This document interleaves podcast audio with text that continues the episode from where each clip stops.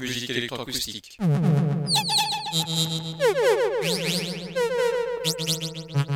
Musique concrète. Musique électronique. Musique instrumentale. Musique vocale. Musique du XXe siècle. Musique contemporaine.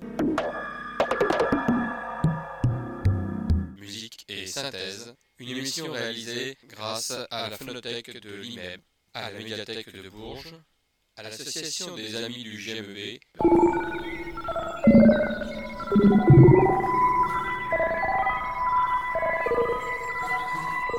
Une émission réalisée et présentée par Philippe Auclair.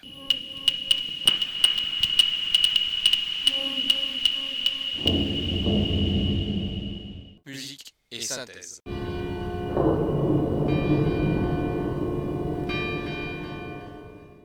Bonsoir et bienvenue pour cette nouvelle émission de musique et synthèse, consacrée aujourd'hui en partie, en grande partie en tout cas, au compositeur Yanis Xenakis, qui aurait 100 ans à peu près aujourd'hui.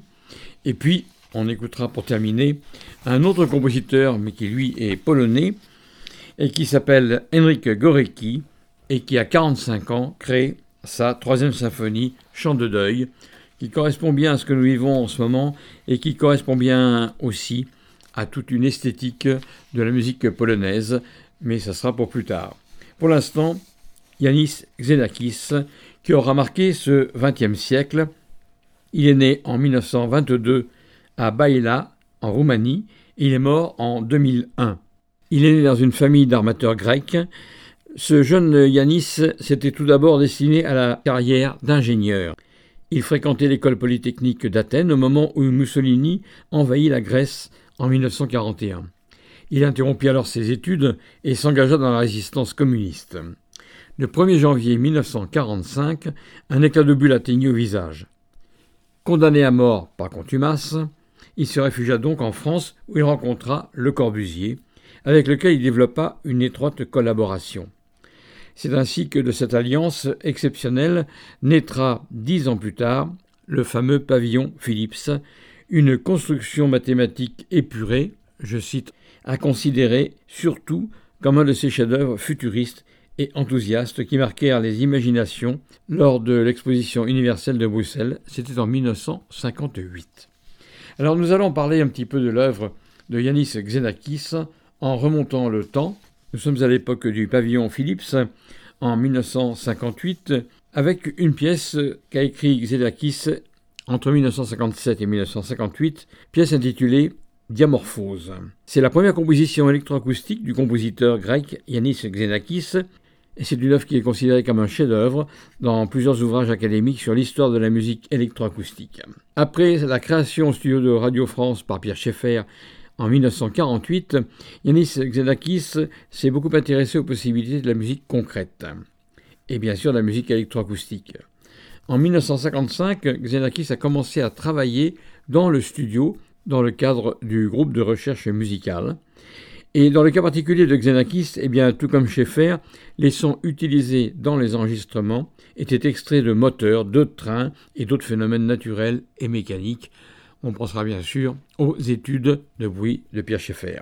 Xenakis a sorti une série d'enregistrements entre 1957 et 1962, dont Diamorphose que je vais vous faire écouter dans quelques instants, qui était le premier et le plus remarquable de ces enregistrements. L'œuvre fut finalement achevée et présentée le 5 octobre 1958 à Bruxelles.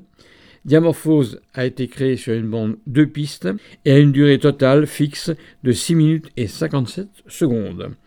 C'est une œuvre qui est généralement jouée au moins pour quatre haut-parleurs. Je vous propose donc d'écouter cette première pièce, première composition électroacoustique du compositeur grec Yanis Xenakis, pièce qui s'intitule Diamorphose.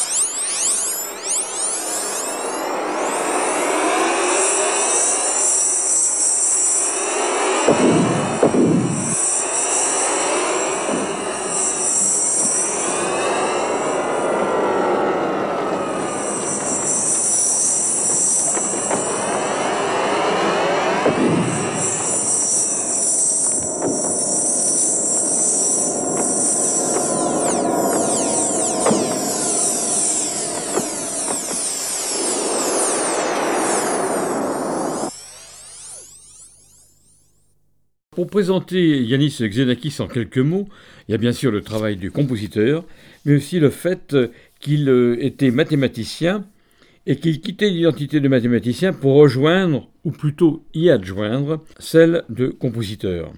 Il ne s'associait pas au mouvement plus ou moins totalitaire sévissant à l'époque en France, en gros, la mouvance instaurée par Boulez à travers les concerts du domaine musical, mais il allait bien sûr, lui, vers d'autres électrons libres, Arthur Honegger, Darius Milhaud et surtout Olivier Messiaen. Comme Olivier Messiaen, il partagea toujours une familiarité impressionnante avec les forces du cosmos. Messiaen transcrivait le chant des oiseaux, Xenakis celui des étoiles. Le langage organique fraternisé avec la vision mathématique. Eh bien voici une autre vision mathématique et une autre vision musicale de Yanis Xenakis. Nous sommes toujours en 1958 et je vous propose la pièce courte qui s'appelle Concrète PH. Une pièce courte qui dure exactement 2 minutes 50. C'est une pièce de musique donc concrète, créée à l'origine pour le pavillon Philips, qui avait donc, je vous le rappelle, été conçu par Xenakis en tant qu'assistant de Le Corbusier.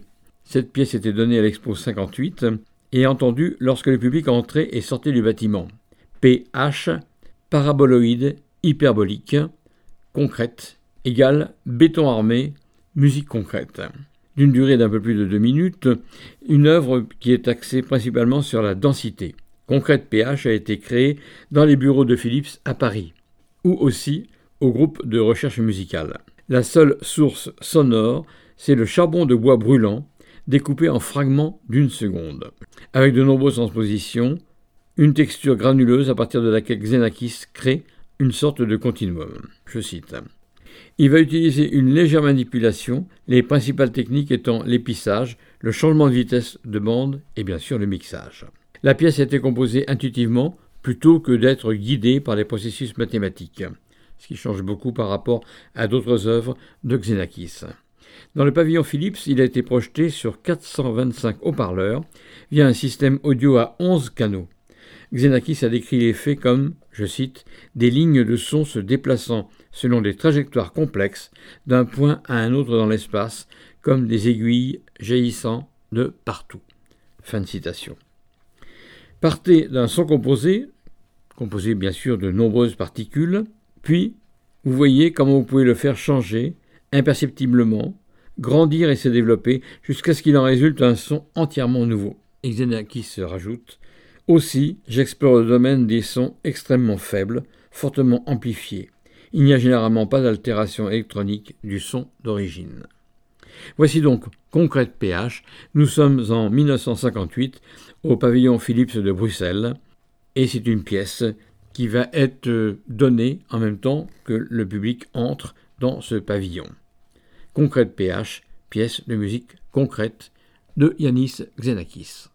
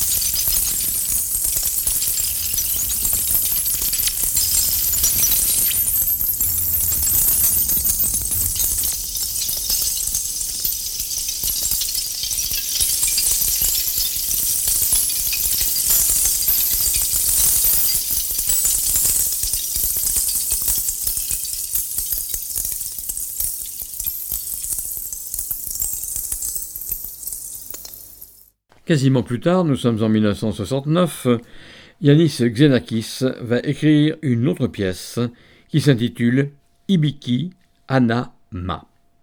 L'énergie de Xenakis, c'est l'énergie de la Grèce antique. C'est aussi le scandale de Métastasis qui a été créé au festival de Donaueschingen en 1955, qui d'un coup rendit le jeune grec Yanis Xenakis célèbre mais il serait simpliste de résumer son œuvre à un croisement plus ou moins habile des mathématiques et de la musique, c'est très souvent ce que l'on dit d'ailleurs. C'est tout autre chose qui la caractérise. La manifestation la plus directe de l'énergie sous toutes ses formes, en art sonore. Dans les années 50-60, on appelait ça musique concrète. Le terme, bien sûr, de Schaeffer. Thème désuet, mais pas si faux. À cette nuance que le concret, chez Xenakis, c'est aussi la lumière, mais on sait que la lumière, c'est une matière en mouvement. Voici donc de Yanis Xenakis cette pièce intitulée Ibiki Anna Ma. Elle date de 1969 pour bande magnétique. Je vous en proposerai un extrait, puisque la pièce est assez longue, elle dure 18 minutes. Musique électronique sur support, et elle date de l'exposition universelle d'Osaka. Elle a été réalisée dans le studio de la NHK au Japon, donc, et ce sont des sons fixés sur support, bien sûr à l'époque, support magnétique. Voici donc de Yanis Xenakis une pièce de musique concrète, 1969, Ibiki, Anna, Ma. Nous sommes au Japon, dans les studios de la NHK.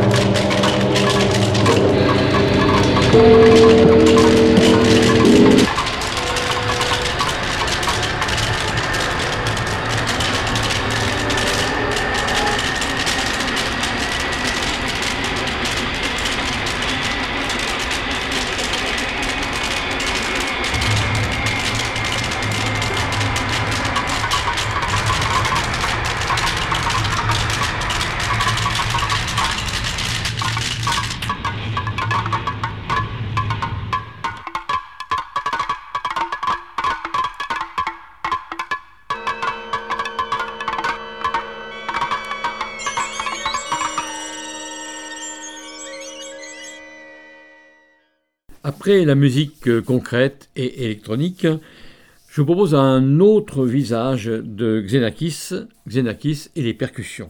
Mais avant tout, je vous propose un portrait de Xenakis sous la direction de François Bernard Mache. Je cite La musique étant un message véhiculé par la matière entre la nature et l'homme, ou entre les hommes et eux, elle doit être apte à parler à toute la gamme humaine de perception, et d'intelligence. Fin de citation. C'est ce qu'écrivait Xenakis en 1955 dans un ouvrage intitulé La crise de la musique sérielle. L'univers de Yanis Xenakis est profondément lié au geste graphique. N'oubliez pas que c'est un mathématicien et un architecte. Homme d'atelier et de table à dessin, Familière à ceux qui eurent, comme lui, une formation initiale d'ingénieur, on le voit élaborant chacune de son œuvre au fil des années et plus particulièrement dans les années entre 1950 et 1970, en un jeu complexe de graphiques, plans et notation musicale traditionnelle entre guillemets. Musique, architecture, mathématiques s'organisent en un tout indissociable chez Kinakis.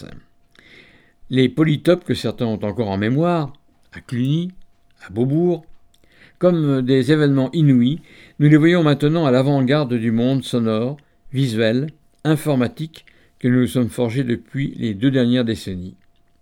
On a souvent employé, pour décrire les violentes émotions et l'adhésion passionnée que déclenche dans l'auditoire la musique de Xenakis, les termes de puissance tellurique, entre guillemets, de force primitive, ça aussi c'est entre guillemets. Il est symbolique que, les grandes œuvres qui font fortement appel à l'émotion individuelle, comme Métastasis, Nuit, on écoutera tout à l'heure, Jonchen, Herma, soient aussi d'une parfaite sophistication dans leur élaboration. C'est donc François Bernard Mache qui écrivait pour le portrait de Yanis Xenakis. Nous allons nous tourner vers une autre forme de musique, celle écrite pour les percussions.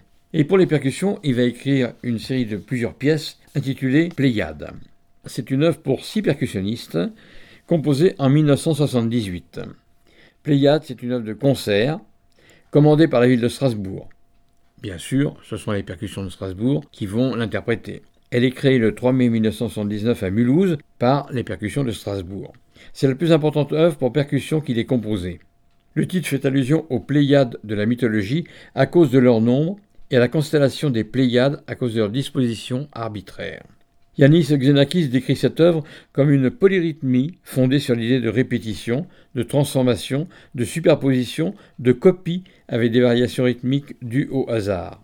Il s'agit de musique aléatoire, cette fameuse musique stochastique. Ces variations doivent donner l'idée de nuages, de galaxies et de tourbillons. Et il ajoute que les instruments choisis sont diatoniques, comme dans la musique indonésienne, afin de s'éloigner de la musique occidentale. Ça, c'est lui qui parle. Je ne suis pas sûr que ce soit vraiment perçu comme ça. En tout cas, voici le premier extrait de Pléiade de Xenakis. Premier extrait qui s'intitule Po, donc uniquement écrit pour les instruments en po, timbales, tambour, etc. Et c'est en réalité le quatrième mouvement de cette suite intitulée Pléiade. Yanis Xenakis.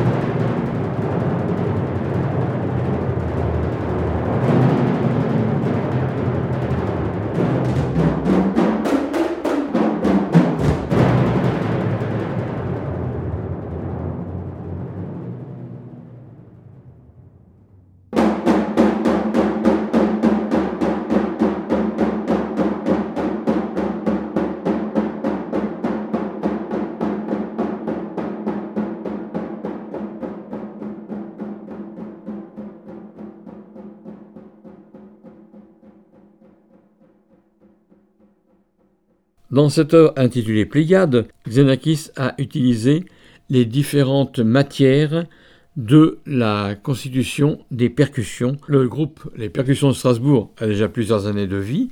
Ils se sont rencontrés au Conservatoire de Paris et se sont rendus compte que jouer la percussion à l'orchestre, c'était bien, c'était intéressant, mais on pouvait créer, non pas un quatuor de percussions, mais en tout cas un ensemble de percussions qui devenait quelque chose de monumental et qui créait tout simplement un orchestre à lui tout seul. Je pense euh, par exemple à un compositeur électroacousticien Eike Parmerud qui a écrit des pièces pour des musiciens suédois qui avaient créé eux aussi, dans ces mêmes années-là, un orchestre de percussion. Eh bien, vous avez entendu il y a quelques instants une des pièces qui s'appelle Po, son nom dit bien ce qui veut dire, que les instruments de la famille des Po, de l'ensemble des percussions, extrait de Pléiade de Xenakis. Je propose le premier mouvement qui s'appelle Mélange, où là il va mélanger les timbres de différentes familles de percussions. Les peaux, les métaux, les bois, c'est déjà beaucoup, et ça représente dans toutes les percussions, en gros, les trois possibilités d'attaque sonore de ces instruments. Les peaux, bien je vous le disais tout à l'heure, les tambours, les timbales, etc. Les bois, tout ce qui est de la famille des xylophones, plus des instruments que l'on entrechoque qui sont en bois eux aussi, et les métaux, ils sont très variés puisqu'il y a les cymbales, toute la famille des gongs et des tam-tams, et bien sûr les métallophones, vibraphones, glockenspiel, etc. Voici donc ce mélange, d'ailleurs la pièce s'intitule Mélange, c'est le premier mouvement de cette suite Pléiade que je vous propose d'écouter de Yanis Xenakis. Nous sommes toujours en 1978 avec les percussions de Strasbourg.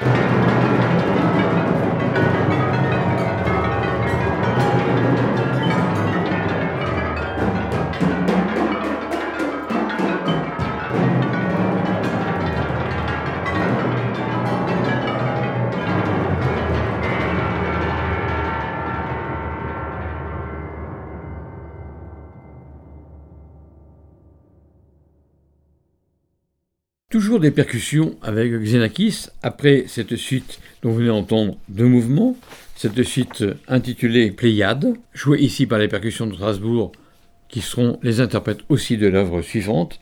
Vous avez entendu le premier extrait Po et le deuxième extrait Mélange. Deux mouvements donc de ces Pléiades. Je vous pose maintenant une autre œuvre de Yanis Xenakis, une œuvre qui date de 1969 et qui s'appelle Persephassa toujours par les percussions de Strasbourg, une pièce qui est écrite pour sextoire cette fois-ci, de percussion, entourant le public. C'est très précis. Ça veut dire que le public, en fin de compte, se trouve au milieu où se devrait se trouver l'orchestre, et l'orchestre, lui, qui est un orchestre de percussion, se trouve autour du public. On inverse un petit peu les rôles.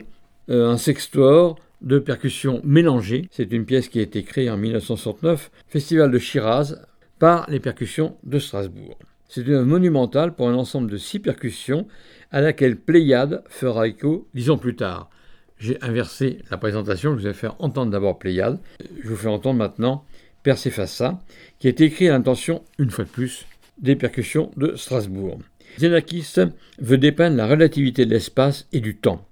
Six percussionnistes debout, en cercle, jouent de toute une variété d'instruments à percussion, de sirènes, de sifflets, vous entendrez ça au cours de l'œuvre. Et conformément à la théorie des cribles, les temps sont systématiquement déplacés à l'intérieur des cribles particuliers, ce qui engendre toute une complexité de rythmes croisés, de phrases enchevêtrées, de changements d'accent et de densité. Alors qu'est-ce que c'est que la théorie des cribles? Replongeons-nous dans les mathématiques. La théorie des cribles est une partie de la théorie des nombres ayant pour but d'estimer, à défaut de dénombrer, les cardinaux de sous-ensembles, éventuellement infinis, de n, en approchant la fonction indicatrice du sous-ensemble considéré. Je suppose que vous me suivez, il n'y a pas de problème. Cette technique a pour origine le crible d'Eratosthène, et dans ce cas, le but était d'étudier l'ensemble, tout simplement, des nombres premiers. Actuellement, donc à l'époque où on écrivait cet article, les cribles sont considérés comme une branche très prometteuse de la théorie des nombres. J'espère que l'explication que je viens de vous donner et que j'ai tout bêtement lu dans la présentation de Persephassa de Yanis Xenakis vous satisfait et vous donne une idée de ce que sont les cribles. On va tout simplement écouter de larges extraits de cette pièce qui date de 1969 et qui a été écrite par Yanis Xenakis pour s'explorer de percussion, je précise, entourant le public.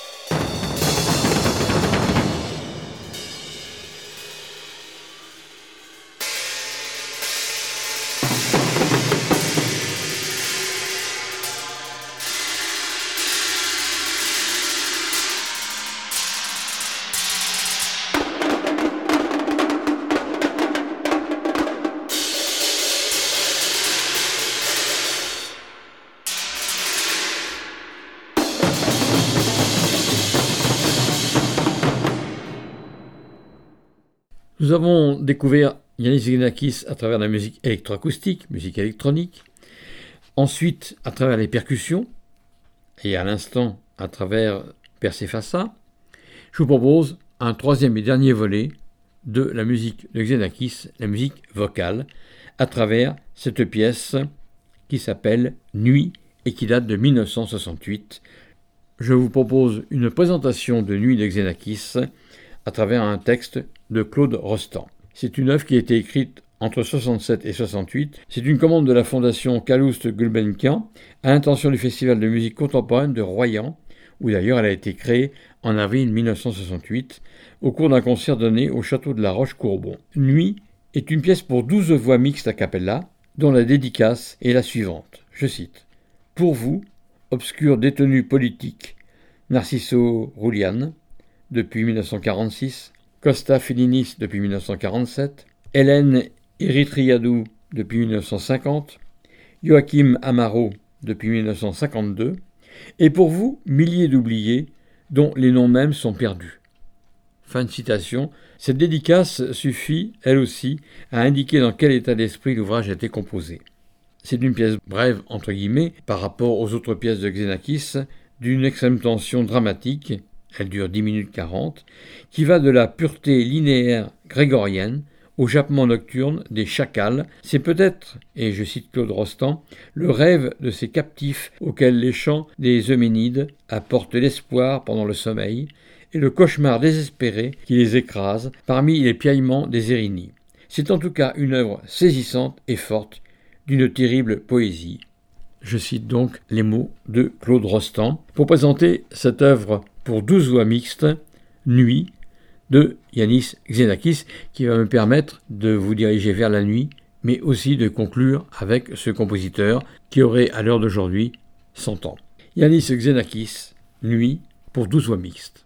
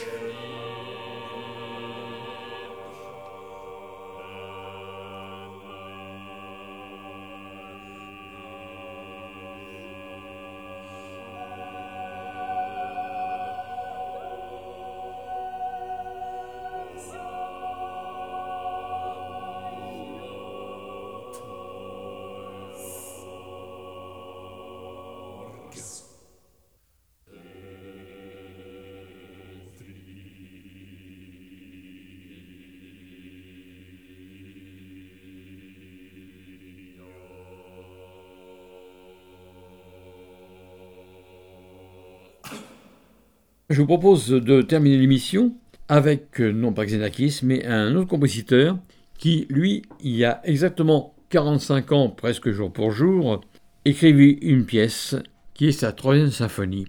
Il s'agit du compositeur polonais Henryk Gorecki. Il écrit la pièce en 1976, mais elle a été créée en 1977, donc il y a 45 ans, précisément le 4 avril 1977. Lui aussi, au Festival international d'art contemporain de Royan. La troisième symphonie, qui a comme sous-titre La symphonie des chants plaintifs, est une œuvre pour soprano et orchestre symphonique de Henrik Gorecki. C'est certainement l'œuvre la plus connue de ce compositeur. Elle a été écrite entre le 30 octobre et le 30 décembre 1976 à Katowice et elle fut créée donc au Festival de Royan en 1977 par l'Orchestre symphonique du Sud-Ouest Trunfunk de Baden-Baden, que dirigeait à l'époque Ernest Bourg. C'est une œuvre qui est un tournant dans l'écriture du compositeur, avec un retour à la musique tonale après sa période sérielle, comme le réalise à la même époque Arvo Part ou encore Christophe Penderecki, auquel d'ailleurs ce mouvement est souvent associé.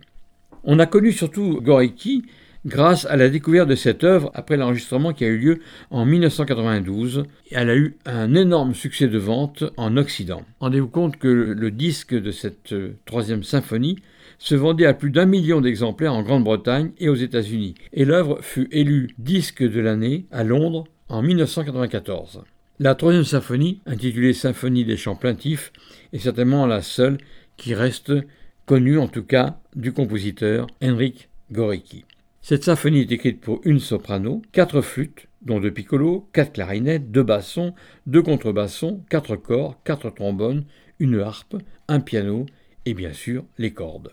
Gorecki se démarque de la tradition classique ou baroque en ne découpant pas sa symphonie en trois mouvements de tempo contrasté de type vif, lent, vif, ou même lent, vif, lent pour certaines symphonies en trois mouvements, mais en trois mouvements lents dont l'exécution d'ailleurs est assez longue puisqu'elle dure à peu près 55 minutes. Nous allons tout de suite écouter quelques extraits du premier mouvement, Lento, sostenuto tranquillo ma cantabile. Ce premier mouvement, donc, c'est certainement le plus ample de la symphonie, et il commence par un vaste prélude orchestral qui prépare à une complainte qui va s'inspirer d'une lamentation des chants de l'Isagora, du monastère de la Sainte-Croix, écrit au XVe siècle.